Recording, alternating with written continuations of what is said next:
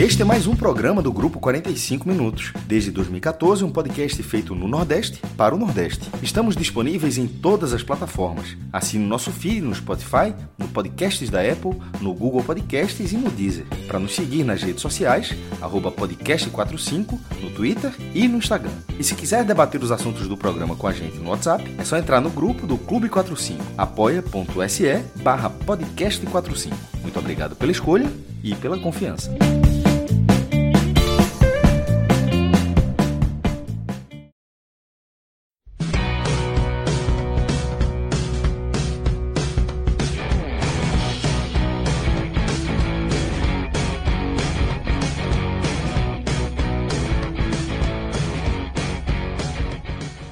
Galera! Começando mais um Telecast. Eu sou Celso Shigami e estou ao vivo com meu querido Clauber Santana nos canais do Grupo 45 Minutos.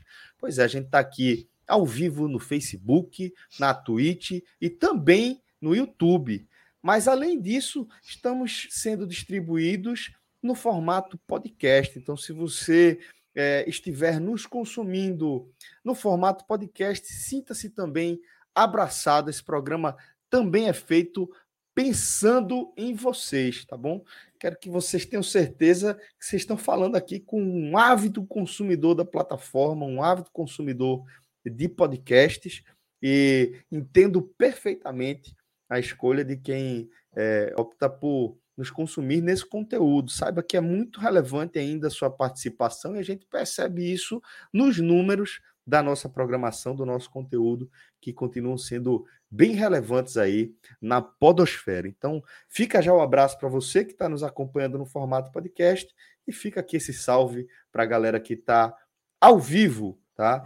É, acompanhando o programa com a gente aqui no chat. Por exemplo, o Timbu Coroado já mandou aqui. Celcinho, só a final entre Náutico e Esporte salvaria os ânimos para Pernambuco começar bem na Série B. Vamos ver, companheiro. Vamos ver, sabe por quê? Porque é, diria que, de certa forma, as, os desempenhos de esporte e náutico aqui nessa Copa do Nordeste, faltando uma rodada agora é, para a gente encerrar a fase de grupos, eu diria que até surpreendente.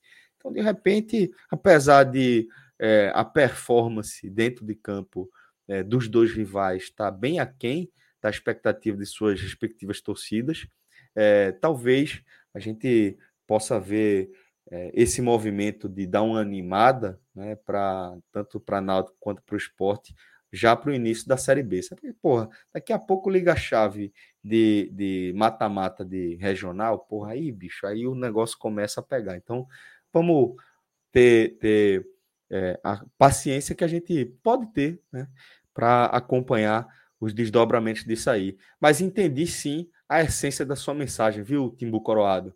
É, que realmente é, o, o, a autoestima do torcedor do futebol pernambucano não anda das mais elevadas, né?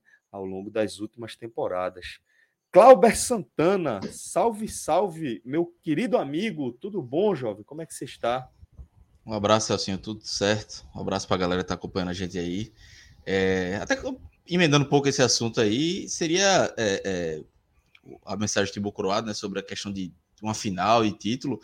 Veja, é, hoje estão os, estão os dois no G4, né? É, a gente lembrar no passado, Esporte e Santa ficaram no, no, na lanterna dos seus grupos. Hoje já estão tem boas chances de classificação. Acho que o Esporte já está classificado, né? O Esporte já está é. matematicamente classificado. O Náutico depende apenas de si. Então, é, uma competição de mata-mata com semifinal e, e, quarta de final e semifinal de jogo único abre uma possibilidade. Obviamente, não são favoritos ao título, mas mata-mata a gente sabe que tudo pode acontecer, né? Sabe que é, a chave, como ele, como o Tibu disse, pode virar em algum jogo aí. A chave do esporte pode ter virado ontem, a chave do Náutico pode virar no, no, no próximo jogo, enfim. Mas a, a competição, o formato da competição abre abre essa possibilidade, porque Pernambuco está precisando, né? Mas, é, assim, ao menos vai chegar na última rodada com um classificado e outro com boas chances de, de classificação. É importante porque, embora o desempenho ainda esteja bem aquém, mas é, se o desempenho tivesse ruim e os dois já eliminados, aí a crise seria muito pior. Ah, então, aí era bronca, bicho. Tá um caminho ainda bronca. razoável, tá um caminho razoável. Pois é, pô, o caminho não tá tão tenebroso quanto poderia estar. A gente sabe que poderia estar bem pior, né? Mas além é, desta vitória do Náutico que fechou, né, a sétima rodada, fechou, fechou a sétima rodada é, dessa fase de grupos da Copa do Nordeste, a gente vai ter sobre o, Sergipe, né, 3 a 0, a gente vai ter também outro assunto aqui na nossa pauta, tá? Um assunto que a galera já está debatendo aqui no chat, que é esse possível adiamento, a possível suspensão do campeonato cearense. Daqui a pouco teremos também a companhia do nosso querido Tiago Minhoca aqui com a gente, para a gente trocar uma ideia é, e entender, compreender um pouco melhor tudo que está acontecendo. Afinal de contas, o futebol cearense também está dando provas que pode ser bastante animado. E, campeonato chegando aí na sua fase de semifinais e com a possibilidade concreta aí de suspensão. Então a gente vai analisar isso tudo que está acontecendo, tentar entender um pouco melhor, não é isso, Cláudio? Exatamente. Hoje tava, estava eu no meu plantão tranquilos, fazendo pois alguns é. jogos, esperando o jogo do Náutico começar e pum, uma bomba. e o pior, eu falando com o Minhoca e é, eu tinha colocar que as semifinais estavam suspensas. A Minhoca disse: Ó, oh, o jogo tá começando já lá. Eu falei: tá porra. Aí fui procurar saber. Tava valendo o jogo, mas o presidente do TJD do, do Ceará dizendo: Ó, esse jogo não vai valer nada. E rolou o jogo. Rolou é, o jogo da é semifinal. Isso aí é um amistoso, né? É, é assim. A, a, o título da matéria foi o, é, a, o resultado e um jogo que pode ou deve ser anulado, né? Porque o presidente do TJ falou que não, não vai valer de nada. E é porque houve um erro na documentação, né, no erro de digitação, que era já para valer a suspensão para hoje, ele botou para a data de amanhã. Enfim, uma confusão que mais tarde a gente vai, vai se aprofundar mais. Mas é, é confusão nível é, é, que a gente está acostumado aqui em Pernambuco, mas tá vendo agora no velho bom manjadinho, né? Mas Exatamente. vamos ver o que é E aí já, já tem rivalidade torcedor, né? Um dizendo que é do Ceará, o outro dizendo, o torcedor do Ceará dizendo que não tem nada a ver com isso, enfim, aí faz parte também do debate. Faz parte. Mas é isso, Cláudio. É, vamos abrir aqui a nossa pauta, entretanto, é, justamente pelo penúltimo compromisso do Náutico nessa fase de grupos da Copa do Nordeste, né? Confronto com o Sergipe, time de pior campanha da competição, time que somou somente um ponto, né? É, marcou apenas dois gols, sofreu 12, saldo negativo de menos 10, até que não é dos piores saldo negativo, não, mas um time que é, é, é, a gente vê como é claramente frágil em seu nível técnico. Né? E o Náutico enfrentou esse Sergipe nos aflitos, venceu por 3 a 0. Era de se esperar, de fato, que o Náutico não tivesse problemas para vencer o pior time da competição dentro de casa. É, o placar até mostra relativa tranquilidade. E até concordo que o jogo não chegou a ser intranquilo para o lado alvirrubro. Mas diante da fragilidade técnica do Sergipe, Clauber, talvez a gente possa é, fazer alguma ressalva em relação a esse jogo, para além do 3 a 0 para além dos três pontos e para além do fato de o Náutico ter voltado a frequentar o G4 do grupo B, né? Exatamente, Celso. É, o Náutico, o 3 a 0 o placar talvez seja maior do que o desempenho do time, né? Acho que é, dado pesado, tem que pesar, claro, a fragilidade do Sergipe, mas o Náutico chegou, não fez uma grande partida. Em determinado momento do jogo foi até chato, mas assim, é, o Náutico é um time que ainda está numa transição, né, de comando técnico, precisando de alguns reforços.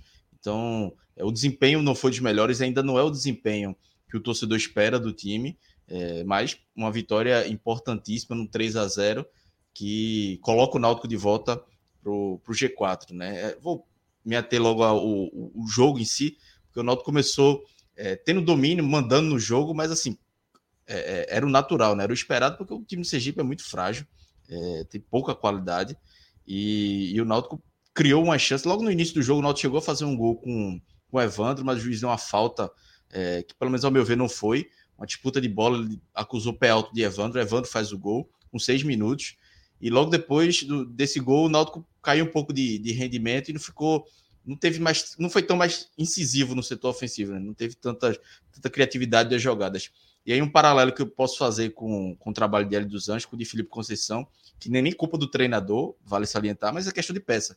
O Náutico era um time que criava muito pelos lados, tinha Jean Carlos como é, uma excelente alternativa que não precisava tudo passar por ele, mas quando passava ele que distribuía pelos lados. E agora tudo tem que ser mais concentrado com o Jean Carlos. E aí ele arrisca mais chutes de fora da área, tenta dar um passe diferente, porque pelos lados, hoje o tinha Pedro Vitor é, pela esquerda e Evandro pela direita. São pontas, até fizeram jogos razoáveis, principalmente Evandro, acho que é, foi bem no jogo, mas são características diferentes se a gente comparar com Vinícius e Eric, por exemplo, que eram jogadores, jogadores mais incisivos, né? Iam para dentro do gol, iam para dentro da área, criar jogadas, toda hora estavam municiando o centroavante, o próprio Jean Carlos. Então agora a característica muda um pouco, né? E o Náutico ainda está é, sentindo isso. Então o Náutico teve pouca criatividade, ou seja, todo no campo de defesa, o Náutico não conseguiria furar, furar o bloqueio. É, Robinho com muitas dificuldades, mais uma vez, ele não é o camisa 9 é, de origem, mas está jogando como camisa 9. E aí o Náutico teve dificuldade, tomou um susto aos 40 minutos do primeiro tempo, é, num cruzamento pela esquerda, o atacante Sergipe subiu sozinho, um vacilo da defesa, ele cabeceou mal. E aí na sequência, depois do susto, o Náutico faz 1 a 0 numa jogada até inesperada, né? Porque Carlão, o zagueiro que cria a jogada, ele sai no meio campo, dá um belíssimo passo para Robinho. Robinho, na saída do goleiro, Passe fez 1 a 0 velho. É, que foi... passe da porra, velho. Impressionante, velho. Foi muito na medida, não foi pouco, não, porque não é só a precisão de sinuca, né? De ter visto é, aquele corredor para a bola passar antes da corrida de Robinho, né? Antes de Robinho acelerar. Mas também a força, pô. Foi no, na, no lugar exato para Robinho dar só aquele toque deslocando o goleiro do Sergipe. Pô. Foi, eu fiquei muito impressionado com aquele é. passe, pô. Eu, eu fiquei, eu até vi um torcedor no, no grupo de WhatsApp falou, pô, mas a movimentação de Robinho tem que se destacar, claro, mas um passe, se, não adianta só a movimentação se a bola não chegar. E a bola foi perfeita, no time perfeito. Então, Carlão, inesperadamente, deu essa assistência. para é. o cara ter que é, ajeitar e dar tempo da marcação chegar. Não foi longa para o goleiro abafar. É isso que eu estou dizendo. A gente tem que é. ver para além do lance é, concluído, né? O lance concreto ali, porra, aí você realmente a, a movimentação de Robinho é impressionante e é, é, de se destacar de fato, mas se você entender a função é, do jogador que deu a assistência e como ele conseguiu fazer isso de forma excelente, fico, fico de cara. É, e assim, e vale salientar que o Carlão é um zagueiro que já é a terceira boa partida seguida dele, um zagueiro de 20 anos que tem muito, tem muito torcedor que ainda critica e com razão, que ele já fez partidas ruins, mas muito se critica em comparação a Rafael Ribeiro. Eu acho que é uma diferença gritante, ainda não de qualidade, mas é questão de, de maturação. É, é, Rafael Ribeiro é um jogador que está no profissional desde 2017, já vai na sexta temporada, tem mais de 100 jogos pelo Náutico. É, Carlão, acho que não tem nem 30 ainda, então 20 anos apenas. É um jogador que é, Hélio dos Anjos até falou que ele enxerga muito em Carlão Rafael Tolói. Pode ser até um exagero dele, mas é, dificilmente Carlão chegue nesse nível.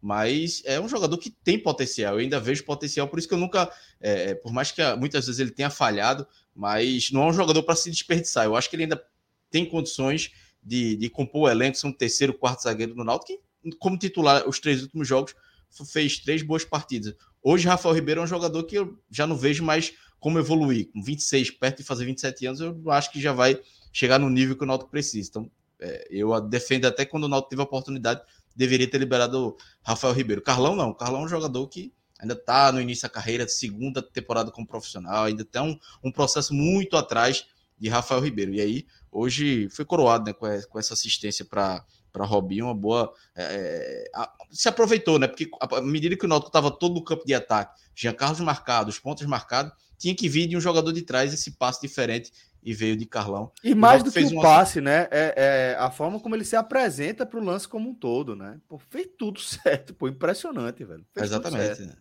Exatamente. Buscou o espaço que estava vazio no meio campo, né? ele e sai até do, o desarme do também, né? É.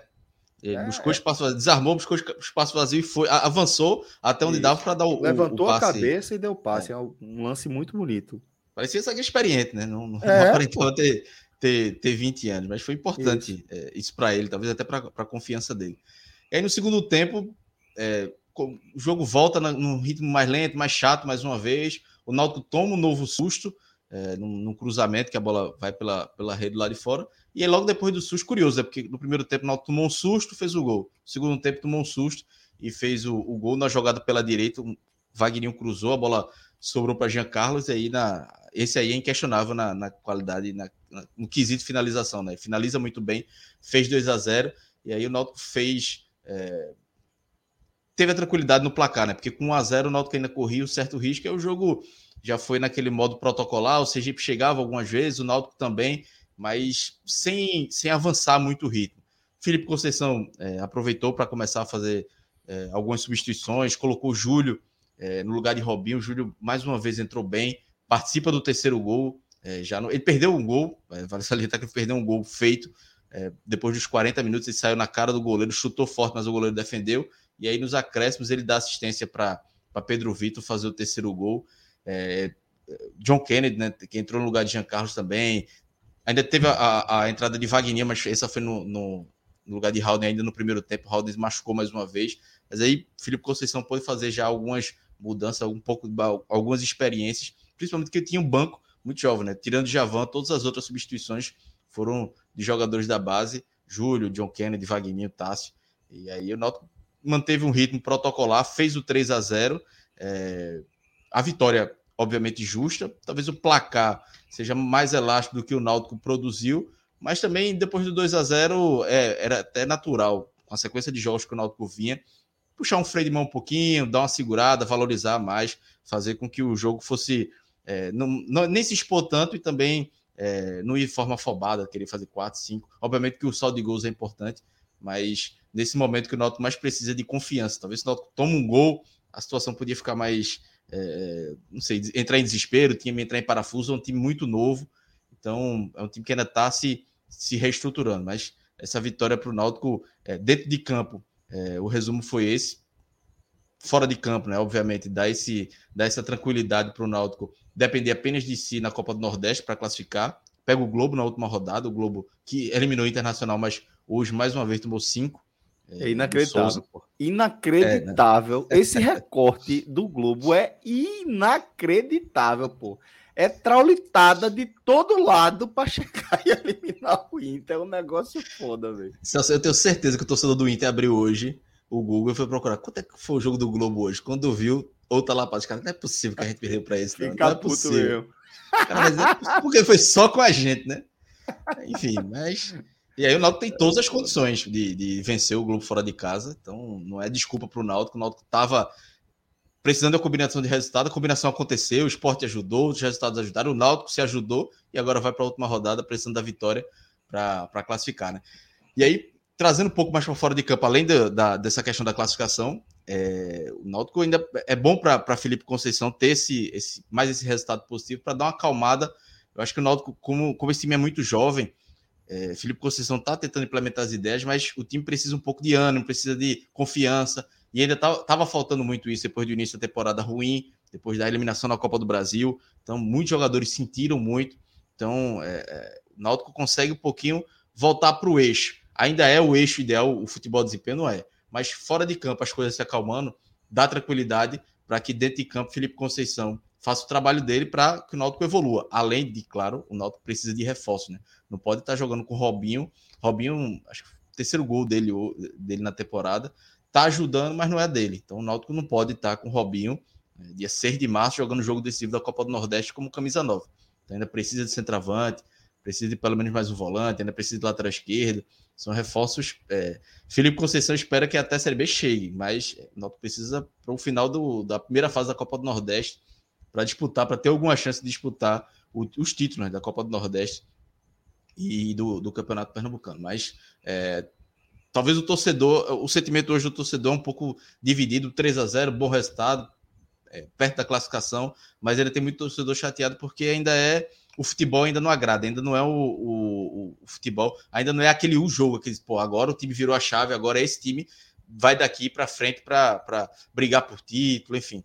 Ainda não, é, ainda não foi esse jogo, mas e a questão da evolução também, não, foi, não teve tanta evolução. Mas o Náutico já apresenta alguns aspectos que é, mostram um norte do trabalho de, de Felipe Conceição, que vamos ver se vai conseguir desenvolver, né? Tudo vai depender. É o quinto jogo dele, né? É o quinto jogo dele frente do Náutico.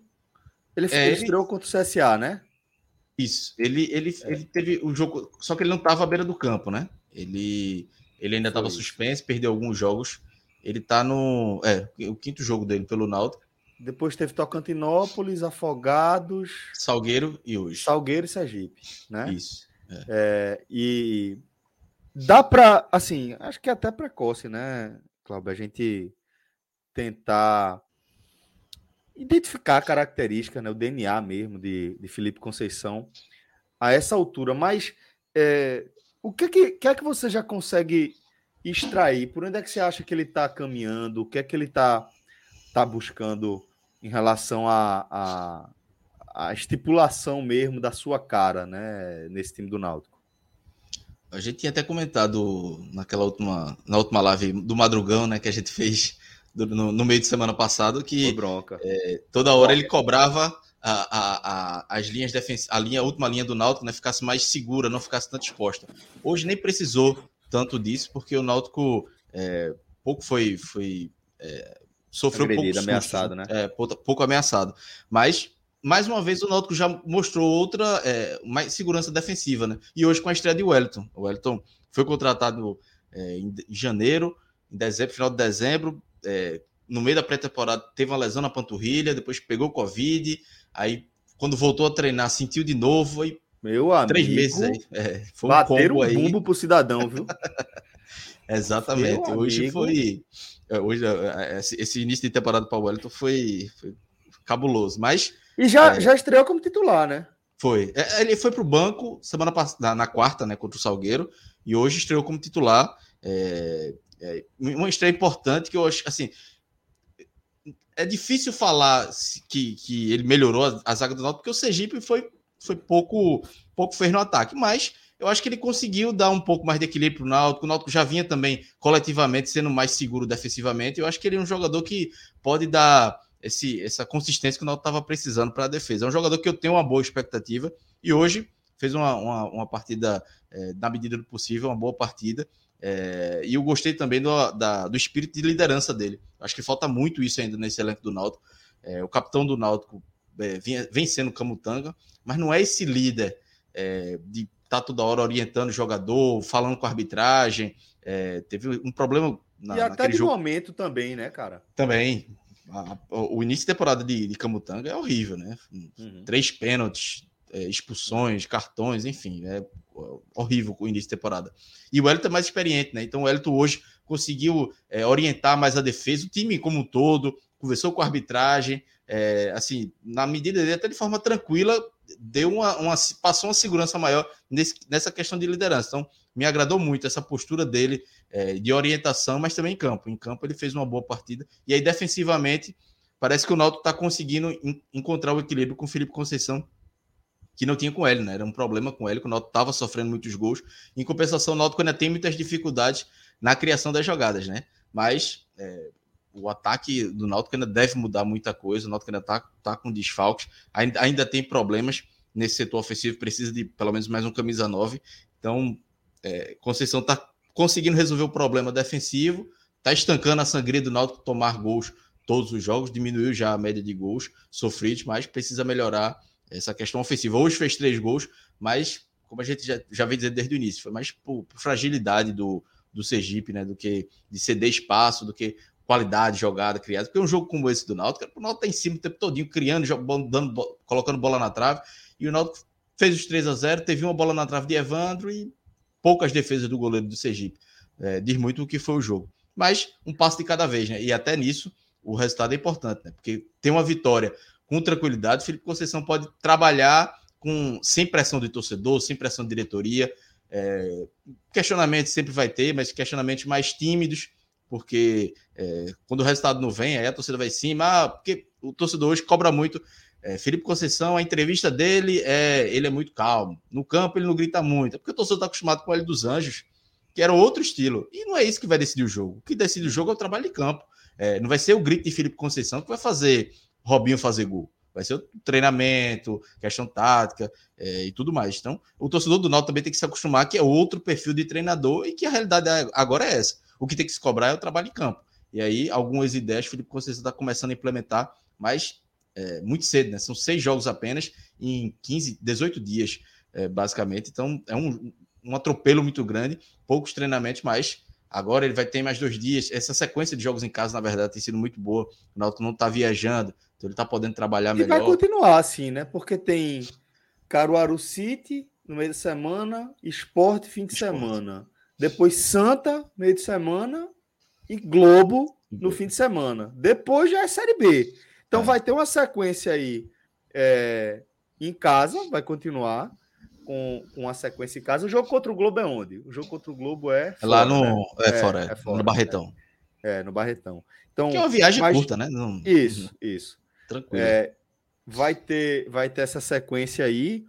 É, e diante dessa sequência, qual é o prognóstico, qual é a projeção que, que você faz, Clauber, para é, o, a evolução mesmo do Náutico, né? Porque acho que você foi muito feliz quando traz, quando lembra esse cenário, né? É, Felipe assume o Náutico num momento muito conturbado, como via de regra acontece em todo início de trabalho de treinador, né? Via de regra, o cara está assumindo um momento, de, o clube num momento de dificuldade que acabou com o trabalho de seu antecessor, que abreviou o trabalho de seu antecessor. Mais ou menos, é quase sempre isso que acontece. É, e aí ele é, começa com um time patinando, consegue a primeira vitória, emenda uma segunda vitória, e agora, talvez, com os resultados que aconteceram, com um ambiente um pouco mais tranquilizado em relação aos objetivos primeiros do Náutico da temporada, é, talvez a gente consiga começar a enxergar o que é que Felipe Conceição pretende como o próximo passo do Náutico, né? Acho que talvez seja isso que a gente vai ver. Em que você e é isso que eu queria saber. Qual é o prognóstico que você faz para essas próximas semanas tão importantes para o Náutico e também para Felipe Conceição? É, o Náutico, é, essa, essa questão de cobrança, o Náutico está tendo, é, teve resultados, né? Dois últimos resultados, mas o torcedor toda hora fica pedindo o desempenho, né? Não teve tanto ainda, teve o um mínimo de evolução hoje, mas uma hora Felipe Conceição vai ser obrigado a. vai ser cobrado por evolução. Talvez seja, não sei se contra o Caruaru City, mas talvez no clássico contra o Sport, que aí, que já, é, aí já é um jogo maior, mas é, uma hora o Náutico vai precisar, até porque é, só resultado, o Náutico não vai conseguir, com esse desempenho, chegar longe na Copa do Nordeste, vai precisar, precisar evoluir, precisar melhorar. O Campeonato Pernambucano, um nível é, inferior, mas também vai precisar evoluir. Então, é, a expectativa é que ele consiga, e ele ainda está tentando, né? É, ele tirou de Javan do time, colocou Richard Franco como primeiro volante, ainda está tentando encaixar. Ele tinha dado uma sequência para Carpina como ponta, não deu certo. Hoje já colocou Pedro Vitor, que fez uma partida muito boa, mas no final acabou fazendo gol. Então ele mesmo ainda está tentando encontrar é, o time ideal, está tentando encontrar a melhor, é, a melhor formação, a melhor maneira de jogar. Então está no meio disso, desse turbilhão e com vitória tudo tudo fica mais tranquilo, né? Tudo fica mais calmo é, para ele. Então, eu acho que agora. E, e fica mais calmo até para ele cobrar da diretoria dizer, ó, tô dando resultado preciso de reforços. Então, é, um, é uma via de mão dupla. É, então, eu acho que a perspectiva agora é que o Náutico. É, eu acho que a cobrança agora já vai ser por evolução. Hoje, o resultado era mais importante do que qualquer outra coisa. Quando o Caruaru City, classificação do Náutico é, é, o Náutico já está classificado no Pernambucano, falta saber se é semifinal ou quarta de final, mas é, o torcedor já vai esperar uma exibição muito melhor. É, um time também que é mais organizado do que o Sergipe, por exemplo. Então, é isso que o torcedor já espera de Felipe. É, é difícil esperar agora, né? Porque são ser mais dois treinamentos e, e, e, o jogo, depois mais dois treinamentos, outro jogo, mas é, a partir do momento que ele vai conhecendo melhor o elenco, é, vai conhecendo as características dos jogadores, a, a, cobrança e a expectativa é de que evolua. Eu acho que vai evoluir. Não sei ao ponto de brigar por título da Copa do Nordeste. Não, não tenho essa confiança hoje. O torcedor também está é, tá muito desconfiado desse time ainda. É uma vitória, como eu disse antes, é uma vitória que o torcedor ganhou, mas esse futebolzinho aí ainda não, ainda não é dos melhores, ainda não agrada. E assim, o torcedor tem razão, é quase uma unanimidade que a, o futebol ainda não é o grande futebol. Qual é a sensação, Cláudia, que fica para o torcedor do Náutico nesse momento? O que é que, pesar dos prós e os contras aí, é, voltar para o G4, ver o estreia de um jogador importante, como é o caso de Wellington, né, ver jogadores importantes participando de forma importante do jogo, né? É, Carlão, Robinho fazendo gol, Jean Carlos sendo fundamental, como sempre é no Náutico, ou quase sempre é no Náutico, é, mas ainda assim apresentando essas fragilidades. Como é que fica a sensação do torcedor do Náutico depois do apito final? É, o sentimento é, é de desconfiança. É, não tem nenhum torcedor empolgado dizendo. O torcedor ainda sente desconfiança se o time vai conseguir classificar. A, a, sensação ainda é essa. Obviamente que ainda falta o quê? 13 dias né, para o jogo do, do Globo. Então tem mais três partidas até lá. E aí talvez o sentimento desses três dias mude. Mas ah, hoje. Verdade. Antes do jogo, é, é curioso, porque o torcedor, é, depois do jogo de ontem, é todo, quando o esporte venceu o Bahia, é, a sensação era. É, a informação, no caso, né? Era, pô, o Náutico só depende de si. E aí o torcedor dizia, pô, o problema é esse, depender apenas de si.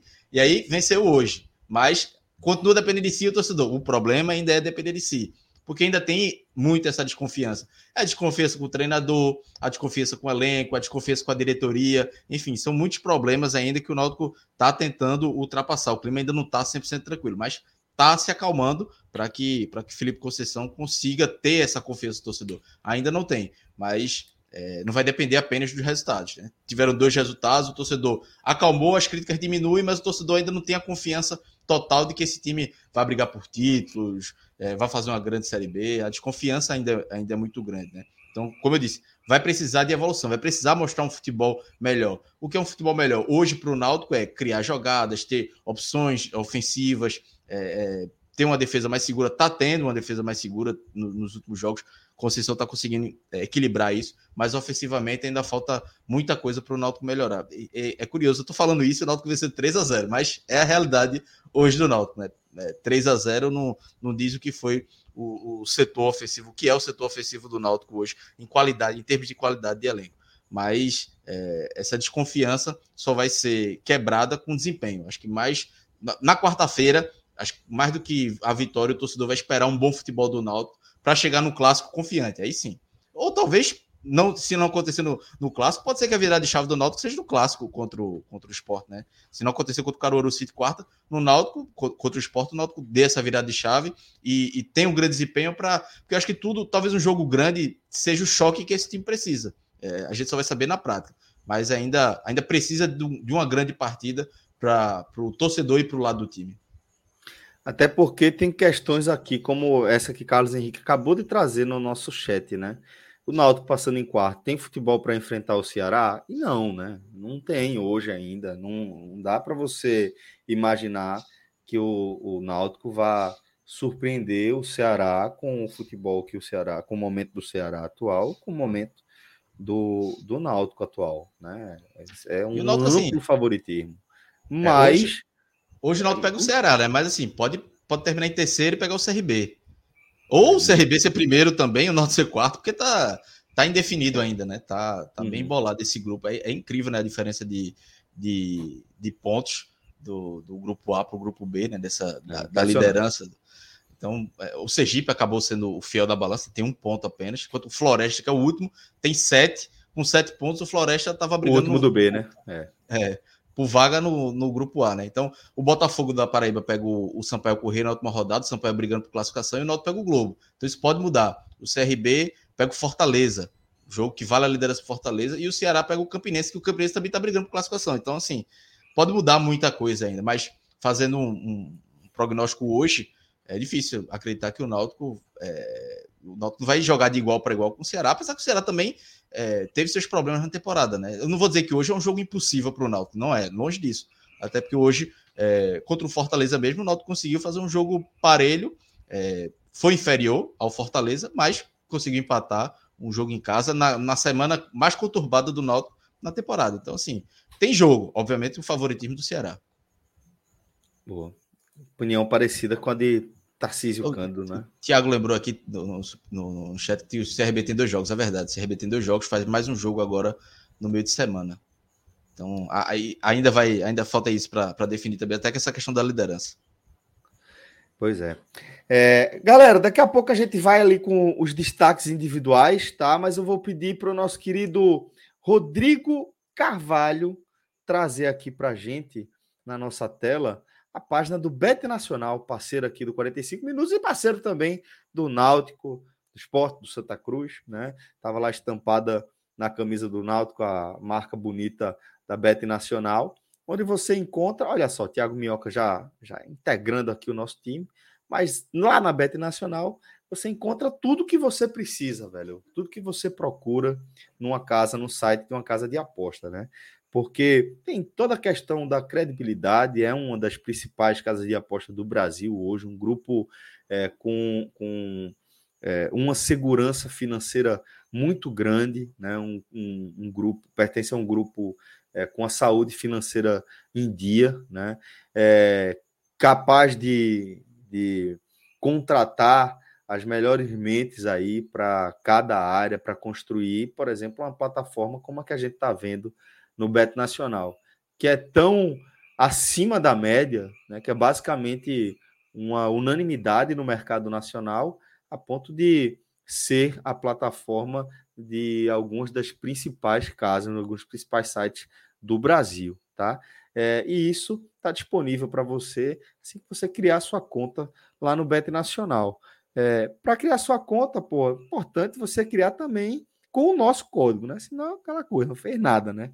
Vamos ajudar a turma, utilize o nosso código podcast45, tá? Tudo junto, podcast45, e assim você vai estar vinculado à conta da gente. Toda vez que você fizer uma aposta, você está colaborando aqui com o nosso trabalho. Então, se você é desses que gosta daquela turbinada, aquela é, apimentada no seu experimento ali, na sua experiência com jogos de futebol, pode escolher aí o Bet Nacional como o seu site é, e pode fazer, criar sua conta com o nosso código podcast45. Basta ter saldo que você tem jogos ao vivo aí para que você acompanhe alguns dos principais jogadores do Brasil e do mundo entrando em campo e performando, como a turma gosta de falar por aí. Beleza? É isso, velho. Então, é, a gente vai voltar aqui para amarrar o jogo do Náutico, porque Minhoca já está por aqui e já vai trazer uma visão é, também sobre o futebol cearense. Tá? É, Minhoca, daqui a pouco já dou uma boa noite para você, mas quero aqui amarrar a nossa análise do Náutico. Cláudio Santana, vamos para os destaques, querido. Hoje, é, o Náutico fez um jogo razoável média, assim, para todo mundo acho que se fosse aquela nota de jornal, todo mundo ganharia nota 5, 6 ali, que não foi uma partida boa, mas também não foi uma partida ruim, mas dá para ter alguns destaques. É, Jean Carlos, eu acho que para mim foi o melhor do Náutico, é, além do gol, é sempre mais participativo. Hoje ele chamou mais a responsabilidade, é isso que se espera dele, de ser o jogador cerebral do time, né? E o seu craque do time, e é o jogador que faz a diferença para o Náutico, sempre faz a diferença. Quando ele não está em campo, o Náutico sente demais, e hoje ele é, conseguiu fazer essa, essa diferença para o Náutico. É, deixa eu ver mais. Gostei a, partida de Carlão, os dois zagueiros, né? Carlão e Wellington fizeram boas partidas, mas Carlão, é, além da boa partida defensiva, ainda deu uma assistência. É, vale destacar muito isso também dele. É, não gostei muito da partida de, de Richard Franco, acho que ele ainda está perdido. Ele não sabe bem ainda a função dele. Ele está entrando como primeiro volante, mas é, ele nem consegue ajudar muito na transição ofensiva e nem marcar tanto, né? Ele até chega junto, chega mais forte em alguns lances, mas muitas vezes deixa o marcador passar e fica meio perdido ainda nessa questão de, de posicionamento. Então acho que hoje colocaria ele como, como pior dos outros, não vejo nenhum destaque é, nem, nem negativo, nem, nem positivo, todos conseguiram, conseguiram é, manter uma média. Wagner entrou no lugar de Haldey, não fez uma partida ruim também, é, diferente do, do jogo contra o Salgueiro, que ele, que ele foi titular e foi mal. Hoje ele, hoje ele não fez uma partida ruim, não conseguiu até aparecer para o jogo bem. É, dos jogadores da base que entraram no segundo tempo, gostei de Júlio mais uma vez. É um jogador que é, é difícil tirar hoje Robinho, porque é, é, não é questão da qualidade de Robinho, né? Porque Robinho é o único centroavante basicamente do elenco e um jogo ou outro faz o gol. Mas Júlio é um jogador bem interessante que é, todas as partidas que ele entrou, ele participou de gol, seja dando assistência ou fazendo gol. Hoje ele perdeu um gol feito, mas deu uma assistência, e aí vem sendo um jogador aí interessante para se Participou também, né? Participou perdendo gol até, né? Mas é, é. tá lá mas, aparecendo, né? Brincadeiras é, à parte, tá lá aparecendo. É, Isso é assim, é importante. E, assim, Robinho fez o gol e acho que perdeu outra chance de cabeça. E ficou muito mais tempo do que Júlio em campo, que teve a mesma quantidade né, de, de chances criadas por ele. Né? Então, deu uma assistência e perdeu um gol. Então, é, é um jogador para o Náutico observar melhor é, e ter esse, talvez, dar mais chances para ele. É, não sei se ele como titular, mas dá mais tempo para ele jogar. Acho que os destaques é, passa. Não, não tem como sair muito disso, não, porque foi um jogo bem razoável e o Náutico pagou aquela velha conta de luz. Boa. Chamando um abraço aqui para a galera que está chegando do Timbucast. Caio Ferreira, Rodrigo Lima Leandro, Júlio Simões. Galera chegando por aqui. Sejam todos muito bem-vindos. Vocês estão vendo aí que é, é, quase só mudou o endereço. Né? É. Manda um oi aí para tua turma. um abraço pra galera aí. Se a galera quiser chegar no Superchat também, teve o Reinaldo, Reinaldo Lira, teve uma, ele veio do Timbu Cash pra cá, deu um Superchat de dois reais, pô, naquele dia. Isso aí é. Pra, pra mim é cerveja, com cerveja com dois reais foi difícil. Se a quiser chegar junto. Vem, Clauber, são os Claubete aí, né? Seus fãs. É. Tá vendo aí os, os Claubete, vendo aí, ó. ó aqui, esse aqui eu fiquei com medo, velho. Eu, eu, eu li a primeira vez. Eu li fora, Clauber. Fora Cláudio. Eu falei, porra, que corneta mas aí, aí não é nem. Aí é forca, Cláudio. É pior, É, ainda, né? forca. tá ligado? Tem uma história, na época que, que Glauber Vasconcelos era presidente do Náutico, que picharam o, o, muro da, da sede da entrada, né? Aí botaram fora Cláudio. Meu amigo, até hoje eu recebo aquele print. Eu fiz, não tem nada a ver com isso. Fora Cláudio. Até hoje eu tô. Sacanagem da não porra, fora Cláudio. Disso, não. Cara, porra, cadê a figurinha dessa parada? Eu tenho uma aí? foto, depois, depois eu mando porra, a, mano, a foto, a figurinha. velho. Ó, Rodrigo, pelo que eu conheço o Rodrigo, capaz dele já tá fuçando por aí. Não sei se é o domingo, o cara já tá meio sonolento, aquela coisa, aquela resenha, né? Mas acho que daqui a pouco capaz de Rodrigo, Rodrigo soltar, porque, velho, outro dia, pô, eu tomei um susto, meu. Deixa eu dar uma boa noite logo pra você, né? Seja bem-vindo, tá? Você sempre chega chegando, sempre chega somando. Então, seja bem-vindo, Minhoca. Olá, e aí é o seguinte. Olá, olá, olá. E aí, Rodrigo, é, outro dia a gente tá. A galera, alguém mandou a pergunta, acho que foi na Gamenon. É, qual foi a última fantasia de carnaval de vocês? Aí eu lembrando assim, quando falei, Rodrigo já jogou na tela, chegou, eu tomei um susto. Eu falei, miserável, pô. Achou a foto da minha última fantasia, pô. É, que eu mandei, eu não, não, lembrei na hora, eu mandei para minha, minha companheira, falei, sou, qual tal? É, qual foi a última fantasia? Foi aquela do Reisado. Aí, quando eu falei, Rodrigo já tinha entrado. Chega, eu tomei um susto, velho. Capaz daqui a pouco chegar já com figurinha, com tudo. É um problema sério. Jackson Rodrigo. Casado chegando por aqui, Bruno casado? Gonçalves. É outro sobrenome do jovem, pô. Que bom. É, deixa eu ver quem mais. Caio Ferreira revelando aí o Mago Clauber, né?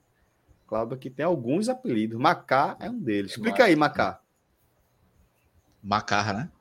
Macarrão. É, macarrão, né? Macarrão, né? Era, era macarrão porque é, alguns anos era muito magro. Agora já tá com um buchinho já mais. É, agora tá gordo você.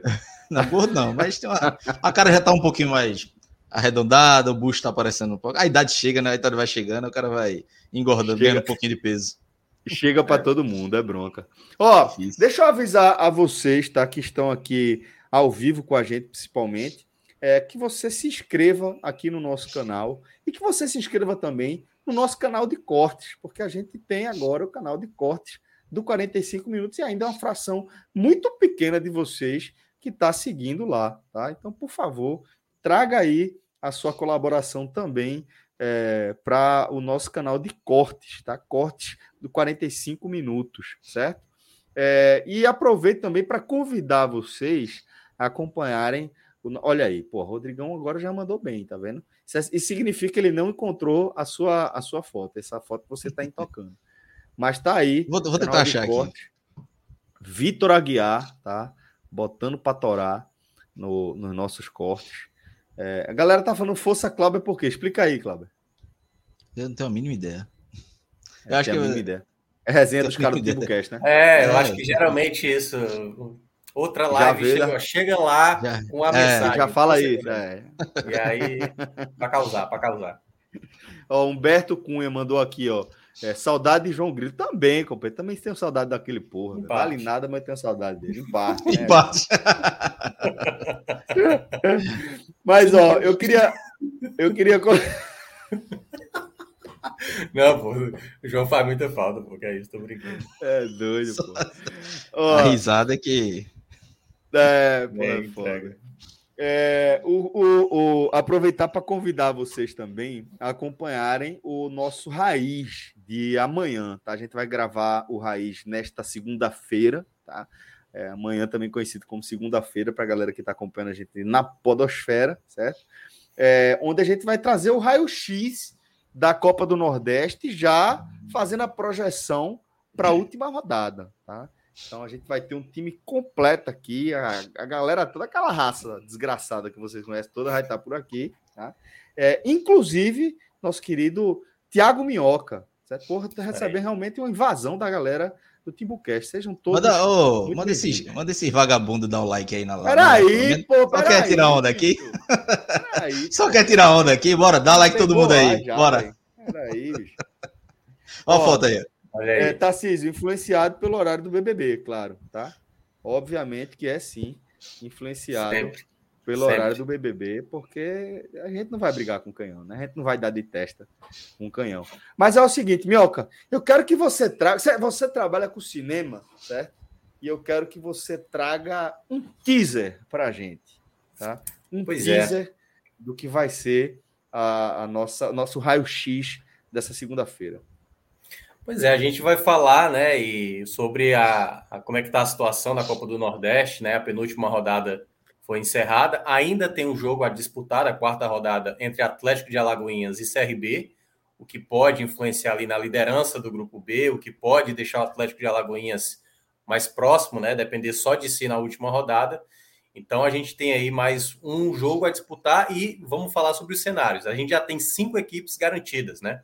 Os dois cearenses, Ceará e Fortaleza. A gente já tem os dois alagoanos, CSA e CRB, além dele o Esporte. São essas cinco equipes que já estão garantidas nas quartas de final. Ainda não está definido ali mando, né, duelos nem nada. Mas faltando aí mais três equipes para tomar essa decisão, as únicas equipes que estão eliminadas matematicamente são o Sergipe e o Floresta. Outras equipes têm possibilidades. A gente mas... tem chance mais não, é? Quem? O Sergipe tem chance mais não, nenhuma. Sergipe tá com ponto, né? Tá meio difícil, né? Acho que só chegar. A gente tá distribuindo ponto. Daí que a gente fez é. essa resenha. É porque o Globo... no começo do programa. Pois é, o, o, Globo, né, por exemplo, ele tem chance. Mas ele tomou é. 19 gols. Tomou, tá. tomou 19 gols só. Então tá... Carrada assim, da... Tá ali. É, é aquela coisa, né, Náutico? A, aliás, deixa eu só trazer aqui um ice pro, pro, pro Náutico. Já que tá Opa. todo mundo aqui, né, torcedores você é o é, Ice aqui, agora. Eu adoro fazer esse negócio. Vou, né, acabar com, vou acabar com o domingo do torcedor do Náutico. O Globo Porra, só pontuou em casa, certo? Zero pontos fora e toda vez que jogou em casa pontuou, certo? Só para deixar o recado aí para a torcida do Náutico. Hashtag fora minhoca. que é isso? Pois é, Cara, eu estou odiado agora. Aliás, eu sou Náutico. Desnecessário. Tu é Náutico, Pernambuco? É? Eu, é assim, eu gosto de todos os torcedores do Náutico com exceção, assim, fazendo uma ressalva. De João Grilo. Não, Felipe Alves. Felipe Alves é lá do nosso grupo. É chato pra caramba. E chato. Ah, pô, Carluxo, Camila, amor, João, é Cláudio. Né? Pô, a galera é sensacional. É porque, é porque, tu não conhece Camila de perto, bicho. E João é. também. Cláudio é gente boa. Mas, é, é Felipe, Felipe é cabuloso. Felipe é cabuloso pra caramba. Felipe. Felipe, Felipe e Atos. Meu Os Deus dois testa a testa. Um a 80 e um a 60 por hora. Nem eles se aguentam. Nem eles se aguentam. Pode ter certeza. Um abraço para Atos também, velho. Caio Silva aí mandando mensagem. Eu não acredito em estatística. Moisés dizendo fora minhoca. Fora minhoca, vamos lá. Veja, Caio, veja, deixa eu explicar. Deixa eu explicar para você. Estatística não é uma questão de crença, porra. Isso. Está, é, é um fé dado, é uma questão de crença. É. Estatística é uma questão, questão de dado, pô. O cara olha e fala, a estatística é essa. É. E não é porque eu passei essa informação que é uma regra. Na verdade, é só um fato que já aconteceu. Não significa que irá pontuar no último jogo. Apenas a informação é essa. Ó, Valnei, é, quem vai responder aí é o próprio Clauber. Clauber, quem paga o pagodão de Clauber? O Ené 45 ou Chapo? é o Ené 45. Chapo paga ninguém. Chapo tá. Chapo só quer fazer o show dele. Chapo não paga. Nem de pagode ele gosta. Ó, Tiago Bruno me perguntando se eu acho que o Náutico tem chance de ir longe no Nordestão. É, eu falei até agora há pouco, vai depender muito dessa última rodada, né? E não é, não é, é, é, é para ficar em cima do muro, não. É porque é, é, saber quem o Náutico vai enfrentar é, é porra, fundamental para dizer é. aqui quem é, se, se o Náutico tem chance de ir longe ou não. Porque na próxima fase tem chance de pegar o CRB ou o Ceará, por exemplo. Então, assim, como é, difícil responder essa pergunta, sabe, Tiago? E outra coisa, o que eu posso, a análise que eu faço é assim: o momento do Náutico não é bom. A performance do Náutico ainda não é boa. Isso tudo pesa contra o Náutico. E isso estou indo para além da questão de nível técnico, para a questão de mando de campo e etc. Agora, em favor do Náutico tem o tempo, né? Ainda tem é, é, alguns jogos. A, a, Série B vai começar antes de, de o Náutico ter o próximo jogo de mata-mata do Nordestão. Então, acho que é muito cedo para a gente fazer essa, essa previsão. É, vejo um indício de curva de crescimento, mas é, é, é muito incipiente ainda para fazer alguma previsão mais concreta de onde essa curva vai, vai levar o Náutico, né? Celso, só para o torcedor ter uma, uma noção, tem 13 dias né, até o próximo jogo. Daqui para lá, o Náutico pode estar tá ter ganho o clássico, ter ganho para os dois jogos pernambucanos, classificado em segundo ou primeiro pernambucano. Primeiro é mais difícil, mas em segundo. E o clima tá de, pô, vamos para cima, vamos ganhar a Copa do Nordeste. Também pode perder dois jogos e aí voltar à crise. Porque se a gente lembrar, é, depois daquele Santa Esporte, é, que foi 2 a 2 né? O comentário do Náutico que, pô, o Pernambucano tá muito fácil, tá muito fácil. O Náutico vai no dia, perde, toma três do reserva do CSA e o clima já muda. Então, 13 dias com quatro jogos pela frente, tem muita coisa para mudar, além, claro, dessa, dessa questão do posicionamento do adversário, né? Então, é um prognóstico muito difícil de fazer agora. Pois é, exatamente. Bom, é, mas o seguinte, então, Minhoca, só reforçando, tá? Nesta segunda-feira a gente vai ter o nosso raio-x. E você, obviamente, já está convocado. Se eu não me engano, Cláudio também está convocado para participar aí desse é, pagodão, Cláudio. A, é, gente vai falar dos cenários, né? Os cenários isso. aí da, do que cada um precisa. Claro que ainda tem um jogo a disputar, né? Que vai acontecer quinta-feira. Enfim, tudo dependerá de Fred Figueiredo, né? Porque ele é o homem da pauta, né? Que aí capaz de mudar tudo amanhã. Tipo assim, não, não, só... vai não. Vai não, vai não, vai não. Já tô avisando, vai. ó, galera, pode chegar aqui logo gostei, depois do gostei. BBB. Logo gostei. depois do BBB. Com o Fred Figueroa ou sem Fred Figueroa, o programa vai estar no ar. Eu garanto que eu e Thiago Minhoca Pronto. estaremos aqui Pronto. assim que ele acabar ruim, o BBB. Não, aí ele, ele entra para falar a hora que ele chegar, pô. Você é doido, porque eu vou, vou segurar horário com por conta de Fred. Eu conheço o Fred há tempo demais, bicho. Tu é doido, faço mais não. Cometa essa, esse erro mais não. É, Tarcísio, veja, você tá ligado, tá? Tarcísio tá aqui no nosso chat também, tá perguntando pelo Power Rank. É, tá ligado que esse aí era para ter feito quinta-feira passada, mas a turma tava cansada. A turma deu aquela baqueada. Teve uma livezinha, pocket. Um final de... E um final de semana já mudou, né? O Power Rank já, já, deu uma, já deu uma já mudada, deu uma mudada no final de semana. Já deu uma mudada boa, já deu uma mudada boa, pois é. Bom, é... cadê, cadê, cadê? Teve outra mensagem aqui para você. Uh, aqui, ó. Tem aí umas opções para trazer. O próprio Auremi já tem uma rodagem e experiência. Seria uma boa trazer de volta? Tem também Diego Ivo, do CRB. Pensando já em reforço para a Série B, né? Mas eu é, Diego, Ivo... Diego Ivo. Eu também não. Não, não acho que eu agregaria muito hoje ao Náutico, não. Não chamaria que... de reforço, não. Não, não, também não. A Auremi eu acho que hoje já poderia ajudar para a posição do primeiro volante, que o Náutico não tem. Só tem, tem apenas Djavan, Richard Franco está demonstrando que não é dessa, dessa função. Mas a Auremi poderia ajudar. Mas acho, acho difícil o Náutico reforçar esses setores agora. A prioridade é camisa 9, não está atrás desse camisa 9. A Ari Barros deu uma entrevista ontem dizendo que tem um jogador da Série A, de um clube de Série A que está negociando. Se não der certo, vem um jogador de fora do país. Mas acho que essa semana o Náutico deve ter novidades aí sobre esse camisa 9 que é urgente e urgentíssimo para o Náutico. Meu irmão, eu ri agora, bicho. Diego Ivo, velho. Falta chamar Toby. Eu, eu tomei outro nome. Eu tomei um que, susto, velho. que tá, tá saindo do, do CRB, que é Jean Patrick, né? Que a torcida sempre fala muito dele, mas é outro jogador que não é nem pela qualidade, mas é um jogador que é, é mais do mesmo pro elenco. Seria um segundo volante, terceiro homem de meio campo, que pro Náutico já tem vários. Então, hoje pro Náutico é melhor focar esforços em que na lateral esquerda, no, no ataque. Para essa posição não precisa não. Tem uma, uma também aqui de Experdito Neto. Léo Passos do América. Vem mesmo, Cláudio? O que, o que é que tu acha de Kleber do Ceará? Kleber, Kleber eu acho bom jogador. Assim, é. eu acho um jogador com boas características e tem potencial para ser um bom jogador. Né? Vive um momento terrível na carreira, até fez gol recentemente, mas é, acho um jogador de características bem interessantes e defende há muito tempo é, que uma mudança seria boa, inclusive para o próprio jogador, uma mudança de áreas. Kleber, eu acho, acho que é reforço para o Náutico. Seria um reforço bom pensando em Série B. Léo Passos, eu acho que Léo Passos não é nem muito centroavante. É, Léo Passos, muitas vezes, essa história de Léo Passos no Náutico é mais um empresário. Parte mais do empresário do que do Náutico. O Náutico nunca fez uma proposta. Não sei se está negociando agora, mas ano passado, quando surgiu o nome dele, foi mais um empresário do que o Náutico indo atrás. E agora surgindo de novo. A diretoria do Náutico nega mais uma vez, mas Kleber seria um. O Kleber hoje chegaria, já pegaria a camisa 9, não precisava nem treinar, já botava ele no mas, time. Só para esclarecer, o Kleber, né, conforme o presidente do Ceará, Robson, não sai por empréstimo, só através de venda. Pelo menos foi a última informação, claro que ele pode mudar de ideia. Se fala em valores, é, Minhoca?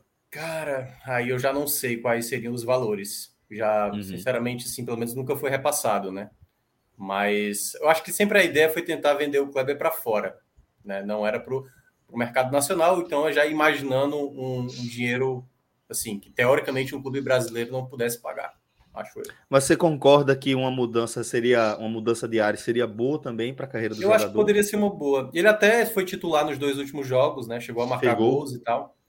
Então, assim, eu não sei o quanto isso também faz parte do planejamento do Ceará de dar uma sequência para ele, para ver se ele resgata o futebol, para ter a possibilidade de vendê-lo, já que ele está tá vivendo ainda um momento de baixa, né, tentando se recuperar. Então, assim, eu acho que, enfim, teria que ser uma boa negociação de qualquer clube, seja o Náutico ou qualquer outro, para convencer o Ceará a ceder. Tem outro jogador do futebol cearense que o Náutico tá de olho, mas não, não tem proposta ainda, que é a situação de Wagner Leonardo, né? que é um zagueiro que o Naldo já tentou. Zagueiro, né? Depois que saiu, é. o Naldo tentou duas vezes do Santos, não está sendo relacionado. O Voivoda falou ontem, né, que é, explicou que uma hora pode ter oportunidade e tudo mais. Acho que ele e Edinho, né, que são jogadores que não vêm sendo é. relacionados. É. E o Naldo está sempre em contato com o Wagner Leonardo, com o empresário. Na hora que, se o Fortaleza der, quiser emprestar, o Náutico vai, vai ser o primeiro da fila. Pra, vai bater na porta, que seria um jogador hoje também um reforço importante. Acho hoje. Foi, acho foi inclusive, eu, eu diria, inclusive, que a saída de Wagner Leonardo é um dos marcos da, da, da daquela derrocada da campanha do Náutico na Série B, sabia? Um dos marcos eu aponto como a saída de Wagner Leonardo para o Santos. É, caiu um pilar ali do time de uma hora para outra e, enfim, acho que é uma das, das questões pelas quais a gente precisa passar para explicar aquela queda brusca do, do, do Náutico na campanha da Série B do ano passado, né, Cláudio? É, e é um jogador, uma característica, é um zagueiro canhoto, que ajudava muito na construção de jogo, né, na saída de bola.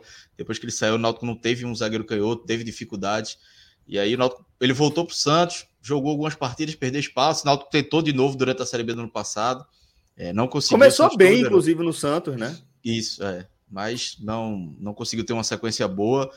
Tá no Fortaleza agora, não, acho que não chegou a jogar, né, Mioca? Acho que não, não lembro dele ter jogado. É, tá sem espaço, não tá, não tá sendo nem relacionado. Então é um jogador que, se o Fortaleza, o relacionamento até aparentemente é bom da diretoria do Náutico com a do, do Fortaleza, né? Veio para o Náutico João Paulo, que machucou, vai passar dois meses fora, e veio o Pedro Vitor. Então, se, se o Náutico ligar de novo para a diretoria, quem sabe não, não manda ele para cá, que é, era outro que ia chegar já como titular. E é esse aí, o titular, titular sem, sem questionamento nenhum. Capitão, se brincar. Com Wagner foram oito gols em 14 jogos. Sem ele, o Náutico terminou a Série B com 50 gols sofridos, é o que lembra Eduardo Vasconcelos aqui no nosso chat também. Pois é. é... Oh, eu, eu queria agora tocar em um ponto sensível, inclusive, do, do nosso programa, tá? até respirar fundo aqui, porque é o seguinte: é, há muito tempo, inclusive o 45 minutos foi um, foi um dos primeiros grupos ao enxergar o, o, a proximidade do X. O X que eu estou falando aqui é do momento do futebol cearense e do futebol pernambucano. A gente falou da proximidade do X com Fortaleza na Série C, tá? O Fortaleza na Série C e a gente falando, ó, tem que olhar ali para o futebol cearense porque a gente está vendo um movimento de organização e rearranjo ali da competitividade do Ceará e do Fortaleza, chegando num novo momento o campeonato, é, o futebol do Ceará, né? Do estado do Ceará. É, e assim, é porra, é, é, é, é dolorido para quem é torcedor do futebol pernambucano, né? Torcedor de um dos clubes do futebol pernambucano, você vê Fortaleza fazendo a campanha que está fazendo, o Ceará que está fazendo, fazendo a campanha que está fazendo, e a turma ficando para trás. Mas beleza, aí é do jogo, aí é do jogo. Agora, para mim, o que eu não aceito é o que está acontecendo nesse momento. Lucas Barcelo falou aqui, ó. Eu aceito que Pernambuco tá mal, mas nunca aceitaria perder o título de futebol mais animado do Brasil. A gente precisa fazer alguma coisa. Cláudio é Araújo, é demais. eu acredito que mesmo na pior fase, ainda somos o futebol mais animado. E eu, eu queria falar, Minhoca, da minha preocupação, da minha chateação até, com essa resenha. Que putaria é essa, bicho? Domingo, do nada, o campeonato indo para semifinal. Ah, freio de mão. Não, vamos suspender a resenha. Conta essa história pra gente aí, bicho. Vamos lá. É, primeiramente, antes de entrar no assunto em si, é, eu acho que o futebol brasileiro, por mais que para quem vive em cada estado e conhece bem o seu estadual, usa muito essa questão, né? O futebol mais animado. Aqui a gente muita frase assim: é, o futebol cearense de tédio não morre. É basicamente é quase a mesma versão de vocês. Eu diria até que para mim o estado que tem mais proporciona essa essas loucuras, assim, essas bizarrices, é o futebol paraibano, né? O futebol paraibano já teve diversos um casos, recentemente até teve é, associação com a própria federação de resultados manipulados. a mais, bronca lá é jurídica. A bronca é, ali, meu amigo. É, já teve 13 colocando 11 equipes no grupo da Série C, enfim, foi... Já, já teve é bronca. É, o futebol paraibano, assim, é esse que eu respeito, entendeu? A gente aqui tá brigando pelo segundo posto. futebol cearense, futebol pernambucano e tal. É Mas nenhuma. assim, o, o Luca, né? O Luca, até no Twitter dele, ele colocou de 2000 para cá, essa é a sexta vez que a gente já tem aí de novo os tribunais influenciando no Campeonato Cearense. Aí eu falei com o Rodrigo antes da gente entrar no ar, antes de eu entrar no ar, para eu passei uns links para ele para a gente falar sobre a cronologia dessa situação.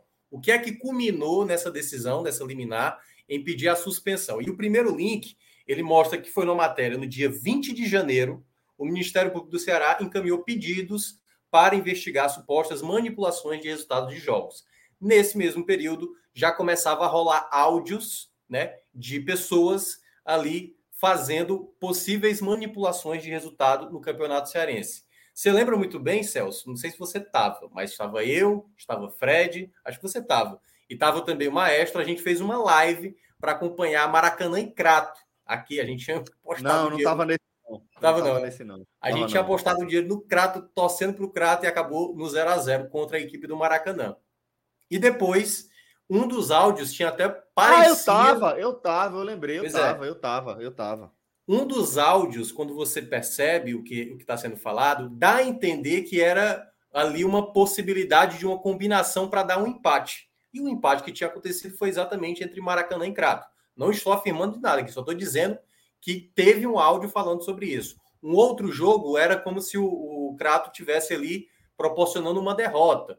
E aí, para um resultado que aí também se encaixava lá no contexto de Calcaia 3 e depois é, Crato 1, que também dava um indício. Com isso, foi se apurar essa informação.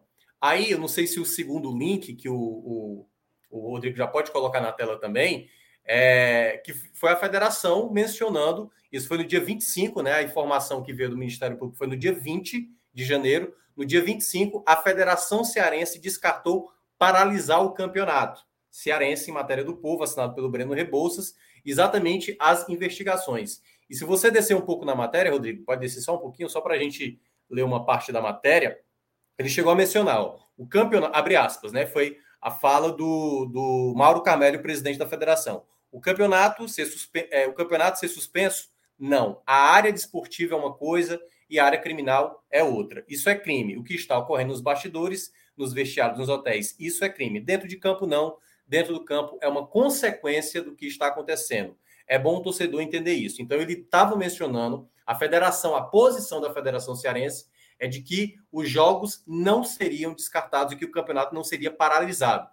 Esse foi até um momento que eu, traba eu estava trabalhando no Povo, né? Tirei um período de férias logo depois. A gente entrevistou o relator do processo que iria investigar essa situação, que foi o doutor Xavier, e na época ele disse que precisava de 30 dias para fazer exatamente a, a, investigação completa. Eu cheguei a perguntar para o próprio relator, na época, né, em entrevista, se isso afetaria realmente no campeonato cearense, se não seria prudente parar o campeonato, já que tem essas suspeitas de manipulação. Decidiram não, não parar o campeonato e seguir em frente. E aí vemos, vamos para o terceiro link aí da cronologia da, da situação. Que aí a, a federação ela explicou os impactos da suspensão do Crato no campeonato cearense ela já no final do primeiro do, do, campeonato ali, depois de dias praticamente que não se citava, até porque foi fechado essa investigação, ela ficou sob sigilo, e depois dessa investigação, né, no, na, ao final da penúltima rodada, da 13 terceira rodada da primeira fase, foi, é, é, é bom contextualizar, né, o Crato tinha acabado de perder de 7 a 0 numa partida, deixa eu só pegar aqui qual foi a partida, 7 a 0 para o Iguatu, e logo na sequência tinha perdeu para o Atlético Cearense por 9 a 2. Só que antes, numa partida no 5, 5 de fevereiro, tinha tomado de 5 da equipe do Crato, ou tinha tomado de 5 da equipe do Pacajus, certo? Só para explicar. Então veio de três goleadas seguidas, o que já dava um indício de uma possível manipulação de resultado por parte do Crato, de estar tá ali abrindo o jogo para as equipes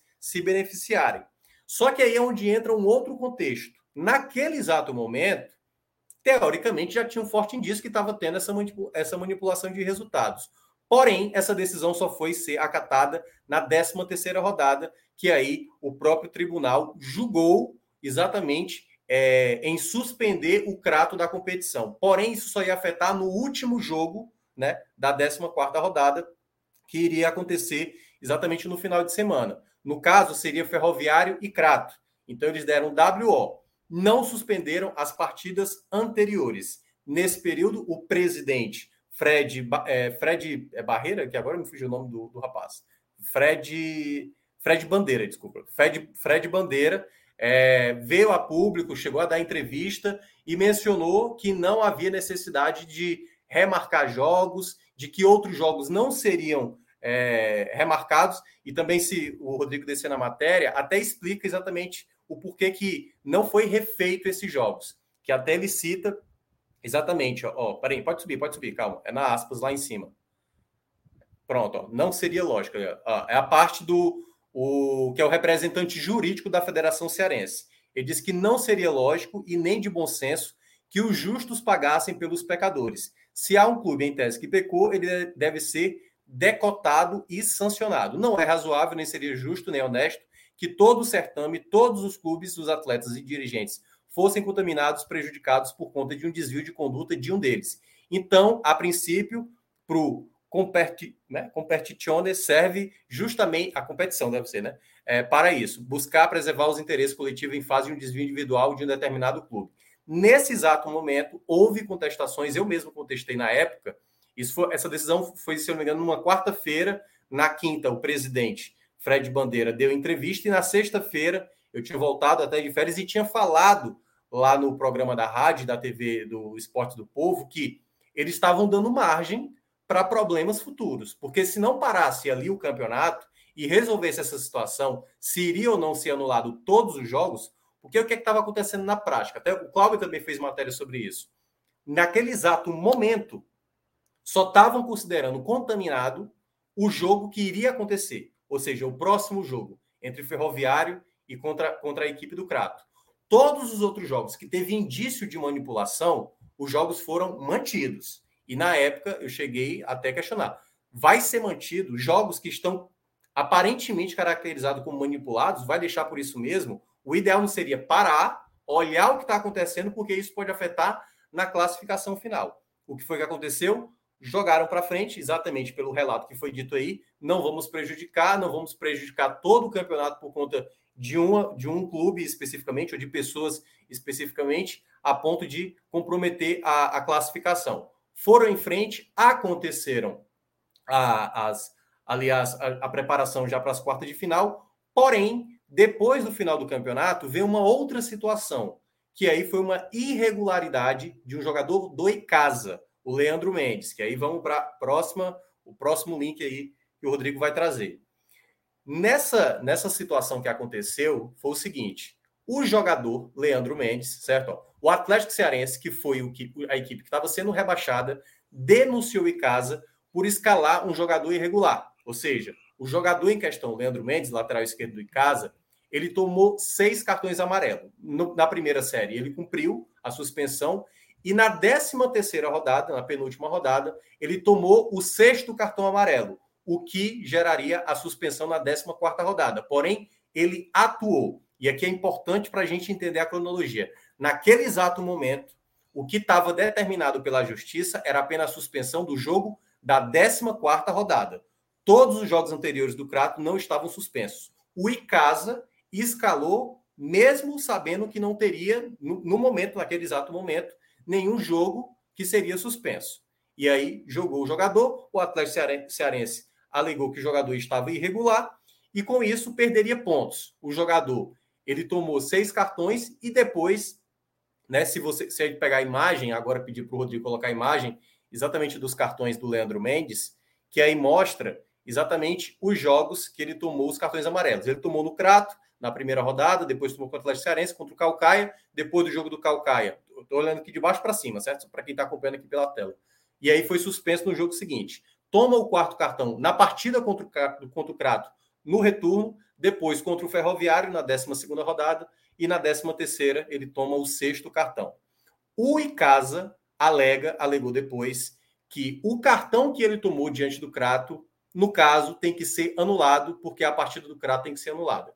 Aí eu vou colocar aqui uma questão, não é uma questão jurídica, eu não entendo, mas só para explicar uma situação. Ele tomou seis cartões. Se anularem um, os cartões que ele tomou diante do Crato, ele vai ficar com quatro cartões. Não é verdade? No caso, o quinto cartão que foi contra o Ferroviário, ele deixa de ser o quinto cartão e passa a ser o terceiro cartão amarelo. Não é verdade? Ele passa a ser o terceiro cartão amarelo. O que seria o cartão contra o Crato ali, o, o primeiro, e o outro contra certo. o Crato, né? Ó, o primeiro cartão foi contra o Crato, o segundo contra o Atlético Cearense, o terceiro contra certo. o Calcaia, o quarto contra o Crato, o quinto contra o Ferroviário. Se desconsiderar tudo o que aconteceu nos jogos contra o Crato, o, os dois cartões que ele tomou, ele tomou em dois jogos contra o Crato, cada um amarelo. No caso, seria o quatro. terceiro cartão amarelo dele seria contra o Ferroviário. Ferroviário, que, isso. Que aconteceu na 12 rodada. Fazendo que a punição dele tivesse que ser cumprida na 13 rodada. Se assim fosse. Se assim for desconsiderado. E aí é onde entra a questão.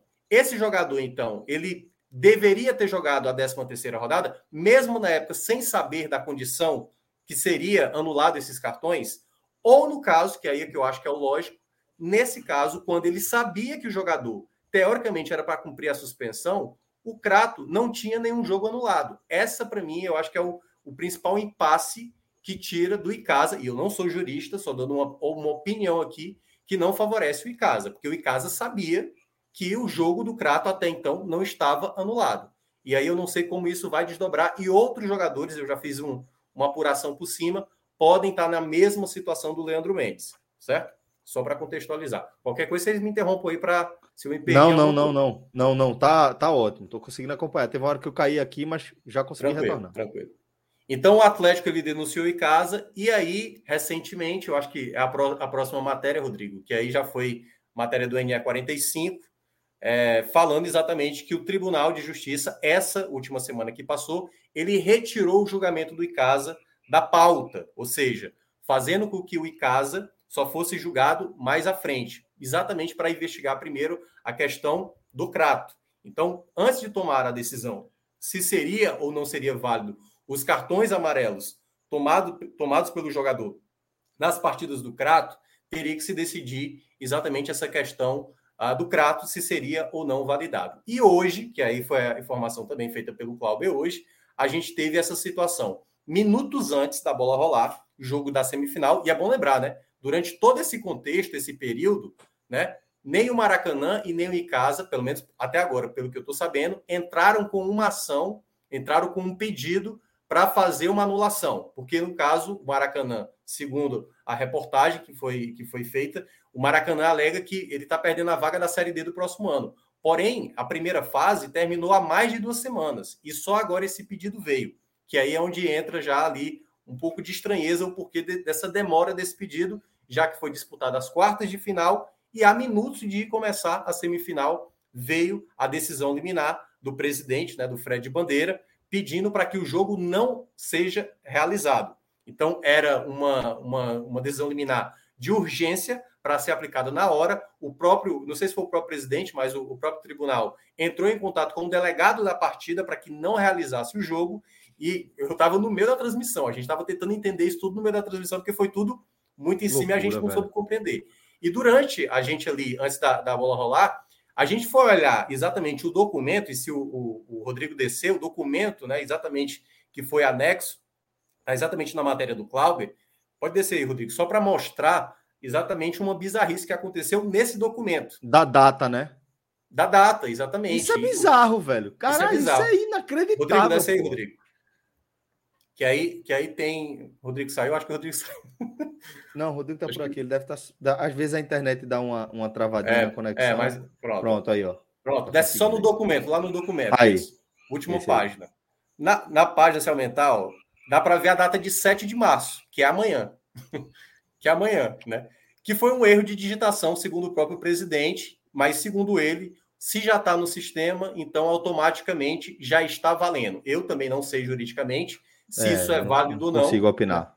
Porque é um documento que, teoricamente, você está notificando, teoricamente, a federação para cumprir exatamente essa, essa decisão liminar. E aí eu não sei o quanto isso é válido ou não, mas a gente só vai saber os desdobramentos amanhã, enfim, nos próximos dias, nas próximas horas, para saber se isso foi válido ou não. O que foi fato? A federação não quis cumprir a decisão e fez o jogo. Aconteceu a partida, o Calcaia venceu por 2 a 0 o Iguatu, e com isso acabou. É, a gente vai saber agora se o jogo foi válido ou não, se valeu o jogo ou não, se os jogos serão remarcados, e aí que cabe um detalhe muito importante. Muita gente tem falado que apenas os jogos do Kratos serão é, desconsiderados. Aliás, se os jogos vão ser refeitos, e é que tá. São 14 jogos da primeira fase. Particularmente, eu acho que todo mundo conscientemente sabe que esses 14 jogos não vão ser refeitos, né? Assim, não tem como, não tem calendário para isso. Então, acredito eu, é só um palpite, certo? Aqui, não sou jurista. Acredito que a decisão pode ser por anular as partidas, então transformar tudo em WO. Porém, em matéria hoje também no Povo, né, exatamente é, escrita pelo Breno Rebus, que entrevistou o presidente Fred Bandeira, ele mencionou, Celso, o seguinte: pode haver outros clubes. Então, não necessariamente, se por acaso acontecer WO em todos os jogos, não necessariamente o Maracanã será o terceiro. Porque, assim, se acontecer tudo isso, o Maracanã vai ser terceiro colocado, o Pacajus vai ser quarto colocado e a equipe do Iguatu, que chegou na semifinal eliminando o Ceará, ela é ela fica de fora da competição e perde também a vaga na Série D. Quem assume, no caso, é o Maracanã. Isso se for aplicado apenas WO nos jogos do Crato. Porém, na entrevista que foi feita do Breno Rebouças, né, o jornalista, juntamente com o Fred Bandeira, outras equipes podem também estar envolvidas nisso. O que, na verdade, Celso, gera uma grande incerteza. A gente não sabe se vai ser é, descartado alguns jogos, se vão ser todos os jogos, se isso vai afetar na classificação, se isso vai fazer a, a Federação Cearense remarcar jogos da primeira fase, remarcar jogos das quartas de final, anular todos os jogos que aconteceram até aqui. Então, são vários cis que a gente tem a descobrir, mas tudo isso a gente só vai saber mesmo depois realmente dessa decisão. O que e aí só para terminar, que eu tinha esquecido outro detalhe. É, segundo esse documento é, emitido pelo, pelo presidente do tribunal, ele pediu a suspensão para que em cinco dias, né, isso fosse decidido, ou seja, marcar para 11 de fevereiro ou, desculpa, 11 de março, a decisão do tribunal para saber se vai realmente anular partidas, o que é que vai acontecer. Então ele pediu esse tempo. Isso afeta no jogo da terça-feira, no jogo depois de amanhã, entre Ferroviário e Fortaleza, que está marcado o jogo de ida da semifinal. E ele menciona nesse texto que isso não afetaria o certame, só que afeta, afeta o calendário. O calendário para Fortaleza, é, exatamente. Ceará, principalmente com essa antecipação que deve acontecer da Copa do Nordeste, vai afetar exatamente aí o, o campeonato cearense. Se for acontecer, vai acontecer bem depois, né? Porque aí depois começa a Série A, começa a Libertadores, Sul-Americana para o futebol cearense, né? Para Ceará e Fortaleza. E, e, aí a gente não sabe como isso vai acontecer. Então, é todo esse embrólio aí, sabe? Essa maluquice que aconteceu, essa cronologia, que até desculpa aí para a galera, né? Mas eu tive que mostrar passo não, mas foi importante é, de tudo que aconteceu para entender todos os meandros, para não parecer que foi uma situação A, B, C ou D. É só a cronologia da coisa e a gente só vai saber realmente ao longo das, dos próximos dias, né? Como isso vai ser na prática afetado. Ô, ô Minhoca, é, eu achei excelente essa explanação, excelente mesmo. Foi muito é, didática, inclusive, para entender melhor o que estava é, acontecendo. Né? Eu estou vendo uma série de, de mensagens aqui no chat que também fica até complicado de a gente opinar, porque é, nós três aqui temos uma limitação muito primária então. em relação a conhecimento jurídico. Né? A gente vai é, conhecer de ler notícias dentro da área que, que a gente atua, mas é Difícil a gente dar uma opinião se a liminar vale, se não vale. Eu não sei afirmar, por exemplo, qual o peso de é, uma data errada num documento tem na validação desse documento. O, o é, é, próprio presidente falou que não, se está no sistema, vale. De repente é isso. Eu não tenho esse conhecimento. Se o exatamente. cara está dizendo que se está no sistema, vale, se de fato foi isso, é isso. Agora, me causa estranheza. Por isso que esse é só um exemplo é, do que eu quero dizer em relação à, à, limitação que a gente tem de opinar sobre quem está certo, quem está errado. A gente está tentando aqui discorrer sobre os fatos e fazer projeções muito mais em relação a, a, a é, conhecimento empírico ali de dia a dia do que qualquer coisa. Por exemplo, teve aquele caso jogador do esporte, é, aquele do Pedro Henrique, se eu não me engano, zagueiro, aquela confusão do caralho, é, que, que Fred trouxe é, um desdobramento já daquilo, que era um, um, uma compreensão de é, a decisão ser em favor do andamento da competição. Acho que era alguma coisa como pró-competione, uma, expressão que, que utilizaram. E talvez, Mioca, era isso que eu queria saber. Talvez isso acabe pesando um pouco, né? Porque é, a rebordosa de, de um cancelamento desse é basicamente acabar é. que não vai ter campeão, ou então os quatro são campeões, aí os quatro semifinalistas vão ser campeões, porque não é, dá. 1992. Voltando, né? Vocês já tiveram quatro né? campeões, né? né? Tiradentes, é, pode... Casa, Ceará e Fortaleza. Pronto, é o que pode acontecer, porque é. acho difícil a gente conseguir parar e retomar é, o campeonato. Até trazer maneira... aqui, André Luiz Mensagem trouxe um, um, um, elogio para você, Minhoca. Opa, Minhoca agora foi nível de Celso na H é foda. Parabéns, Mas eu, parabéns. Só, li, só, só li a matéria. É. Mas, ó, é só para pontuar um, um, uma outra questão, né? É, eu acho que, e aí é uma questão de opinião minha, certo? Eu, eu cheguei a falar isso na, na, depois que foi anulado o jogo do Ferroviário com o Crato. Eu falei, eu acho que não estão tendo devido cuidado. Eu acho que sempre quem organiza competições e quem está à frente dos tribunais precisa ter um cuidado maior com as competições. Né? Eu lembro demais do, do Campeonato Brasileiro de 2005, na questão do, do Edilson Pereira de Carvalho, anularam todos os jogos basicamente no meio de uma rodada. O que um time jogou no sábado, o time que jogou no domingo jogou sobre uma outra perspectiva. Então, assim, para quem, assim, eu não sou da área, certo? Mas eu acho que no meio jurídico você precisa tentar em situações que sejam apropriadas. Eu não acho que foi é, assim, da maneira como foi, a poucos minutos da partida começar, basicamente soltar uma liminar dessa e aí gerar todo o alvoroço. E aí, tipo, a federação não estava sabendo. Muito soldado, pô, tu é doido. É, tipo assim, eu acho que tem que saber, assim, se deixaram chegar nesse ponto, se deixaram acontecer as quartas de final e, e basicamente a semifinal estava para começar, soltasse essa publicação. Isso aqui é um palpite meu, certo? Assim, é uma, é uma opinião minha. soltasse isso após o jogo, após o resultado, porque isso gera, por exemplo, se por acaso o Iguatu, que perdeu hoje por 2 a 0 o Calcaia, ele começa a alegar: peraí, peraí, peraí, peraí. Esse jogo que aconteceu, ele não tá valendo, não. Vamos refazer esse jogo. Porque teve um liminar pedindo para cancelar o jogo, entendeu? E aí, aí vai lá, o Calcaia disse: e por que, que você aceitou entrar em campo? Então, quanto mais você mexe sem entender o impacto que isso causa no campeonato, nos clubes, em todos que estão acompanhando, enfim, na imprensa, em todas as pessoas que estão fazendo o campeonato, você praticamente você está causando mais consequências drásticas assim durante o campeonato. Então, acho que foi esse descuido a primeira coisa que eu reparei. Teve algo ali nítido que estava acontecendo, a primeira matéria que eu coloquei aqui na imagem, na nossa live, a matéria é de 20 de janeiro. 20 de janeiro. A gente está indo para quase. Já passou mais de um mês de uma situação como essa, e basicamente a gente um não teve. É, não teve essa decisão de parar o campeonato. Pararam depois de muitos jogos, e aí, se jogos forem refeitos, se, enfim, toda uma situação foi refeita exatamente pelo descuido de não ver isso de uma maneira antecipada. Então, acho que é foi um problema, mas como eu não sou da área, né, cada um aqui, enfim, pessoas que são mais especializadas tem isso, mas eu estou olhando mais como uma pessoa que faz parte também disso, né, que trabalha na imprensa, que acompanha o futebol. Eu acho lamentável situações como essa é, sem o cuidado principal com a competição. Eu acho que deveria ter sido parado bem antes, resolvido e depois realmente os jogos disputados. E agora eu não sei o que é que vai dar, Celso. Sinceramente, Ô, Minhoca, eu, ia, eu, eu, ia fazer a pergunta se Minhoca tinha um. Saberia por onde um caminho, uma, uma solução, mas é, já está respondida a pergunta, porque eu, eu fiz a matéria da, do Icasa né, na sexta-feira, e quando eu li, eu já tinha lido algumas tweetadas, já tinha visto o Minhoca comentando, e quando eu li a matéria do, Ica, do Icasa, quando eu fiz a matéria do Icasa,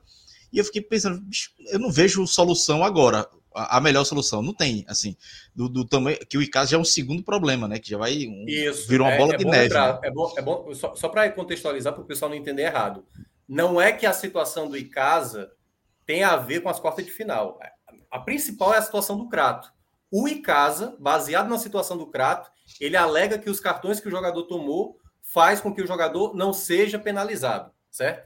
Então, o, o cerne do, do, do, problema é a questão Crato, jogos manipulados, que como eu falei, falei minutos atrás, pode não ser só o Crato, pode ter outros clubes envolvidos, o que pode também afetar mais ainda a classificação do Campeonato Cearense da primeira fase. Mas pode continuar agora.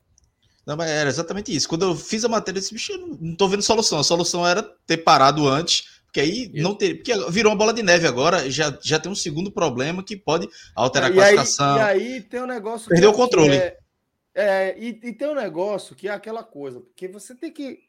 Tudo você tem que analisar o contexto. É, essa, essa história andar, acelerar depois da classificação do Ceará, não estou dizendo que é motivo ou que está ligado, é diretamente ligado. Eu não tenho nenhum, nenhum fundamento para dizer isso, nenhum. O que eu quero dizer é que quando isso acontece, você traz um elemento a mais para essa confusão, que é margem, né? a possibilidade de as pessoas terem essa desconfiança. Isso. Sabe? Não é, não é nada, não tô, é, é o que eu estou falando. Eu não tenho nenhum print, ninguém me mandou áudio, não tem documento, não tive acesso a absolutamente nada. Só analisando o contexto geral, analisando os argumentos, por exemplo, torcedor, maioria aqui torcedor de Fortaleza se posicionando nessa linha. É. Pô, por isso que, pô, o negócio que é de janeiro, tá estourando agora, uma semana depois da eliminação do Ceará, abre margem. Não é questão de estar diretamente ligado, mas de abrir margem e aí deixa essa confusão e deixa essa situação, é. um mal-estar enorme, uma enorme desconfiança que afeta a credibilidade do campeonato.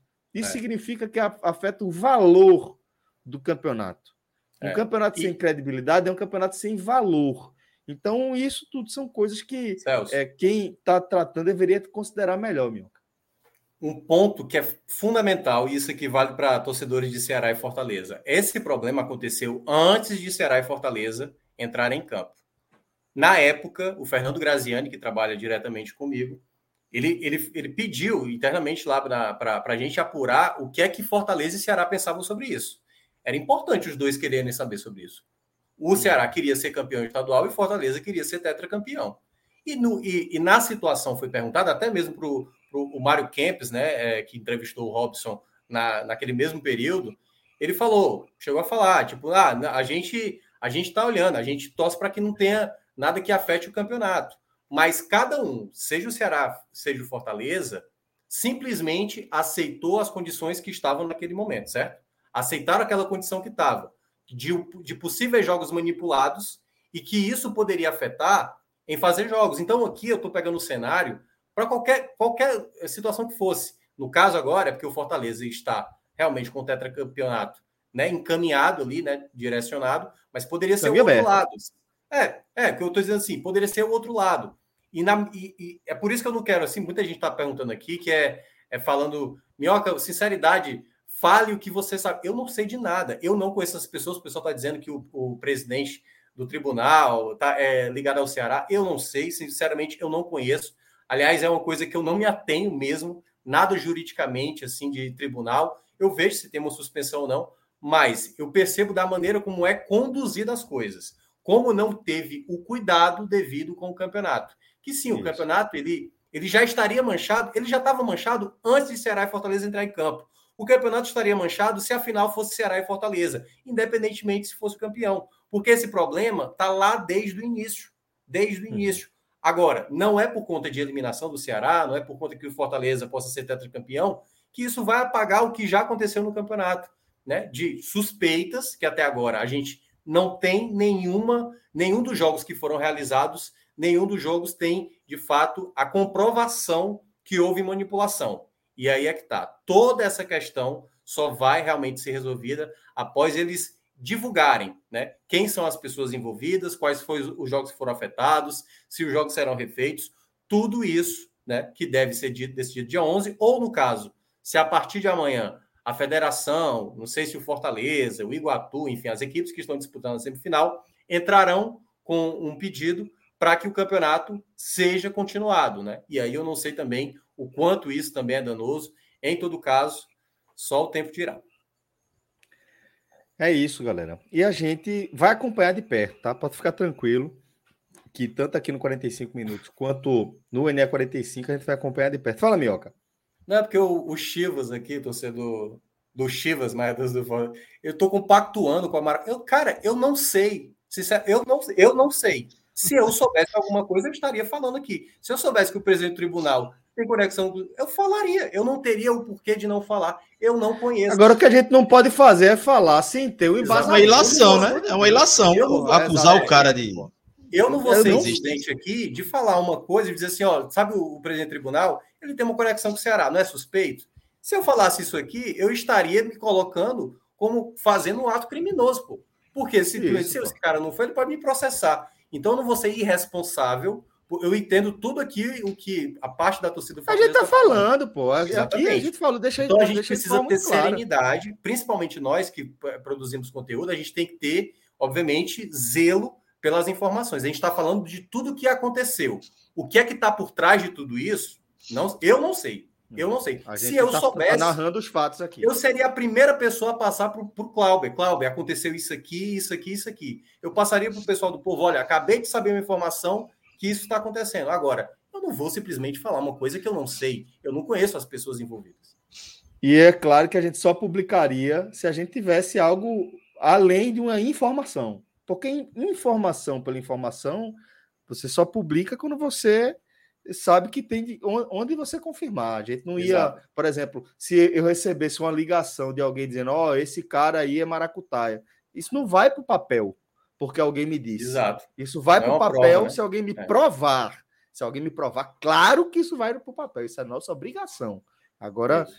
é uma diferença grande entre dar uma opinião aqui como torcedor, movido pela emoção, e uma opinião que você dá como jornalista, como profissional. Né? Mas seguiremos acompanhando tudo de forma é, muito é, cuidadosa, muito responsável, como é a nossa marca, tá? como é de fato a marca do Grupo 45 Minutos. Clauber, editor do NE45 do nosso portal, já está com isso no radar de forma prioritária e a gente convida vocês a acompanharem toda essa cobertura nas nossas redes sociais, no NE45 e nos nossos canais. E assim eu me despeço de cada um de vocês que participou diretamente do do nosso trabalho aqui. Vocês foram muito legais hoje na construção da nossa pauta. Obrigado a todos que participaram mandando mensagens. Muito obrigado também a Cláudia Santana e a Tiago Minhoca pela colaboração. Valeu, viu, galera? Vocês são massa. Valeu, valeu, e, galera. de tudo, fiquem com a gente, galera. Estamos por aqui sempre. Forte abraço, galera. Até a próxima. Valeu. Tchau, tchau.